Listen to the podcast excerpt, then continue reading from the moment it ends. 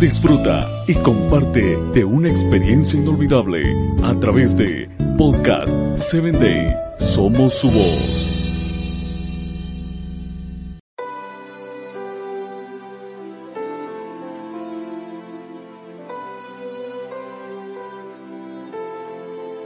Bienvenido a la palabra que restaura, un espacio creado para ti, para que a través de los relatos bíblicos puedas conocer a Dios y Él obre la restauración que tu vida necesita.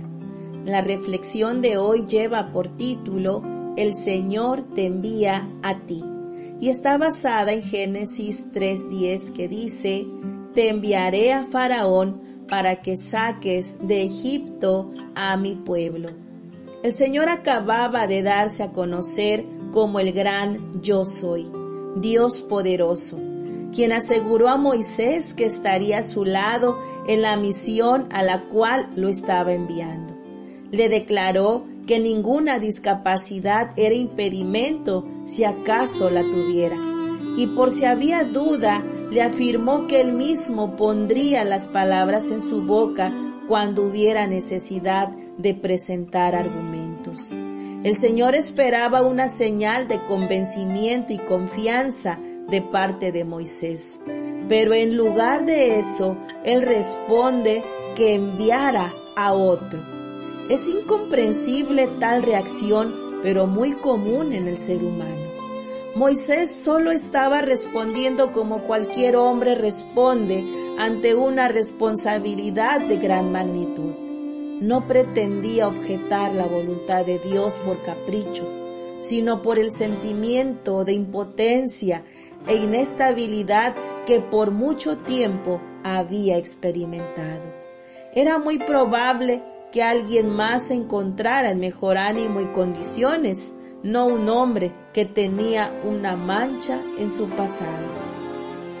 ¿Por qué nos cuesta tanto creer que Dios tiene consideración de nosotros y que nos hace parte de sus planes? Sentirnos indignos a veces es bueno porque nos ayuda a mostrar humildad, pero desvalorizarnos nos aleja de la aceptación del perdón que el Señor nos ofrece. Hay hombres y mujeres que han llegado a sentir que su pecado es demasiado grande, que Dios nunca podrá perdonar y creen que su pecaminosidad los aparta definitivamente de la santidad del Creador. Al no aceptar el perdón, continúan sosteniendo sobre sus espaldas una pesada carga que les impide servir a Dios y reconocer que pueden mostrar otras virtudes. Justo por eso el Señor se presenta en nuestra vida para recordarnos que nos hizo a su imagen. Querido amigo que me escuchas, Dios tiene mucho interés en ti. Él puede disponer de muchos que voluntariamente se han ofrecido y que han entregado su corazón a su servicio. Pero ha decidido que seas tú quien participe en la misión de rescatar a su pueblo de la esclavitud del pecado.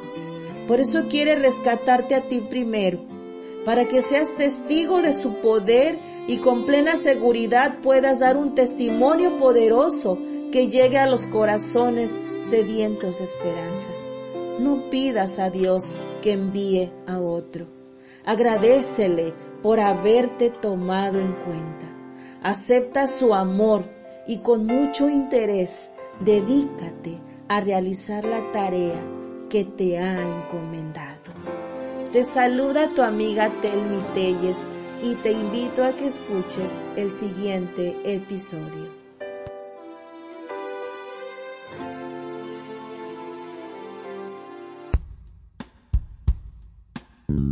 Síguenos en www.podcast7day.com. Hasta el próximo episodio.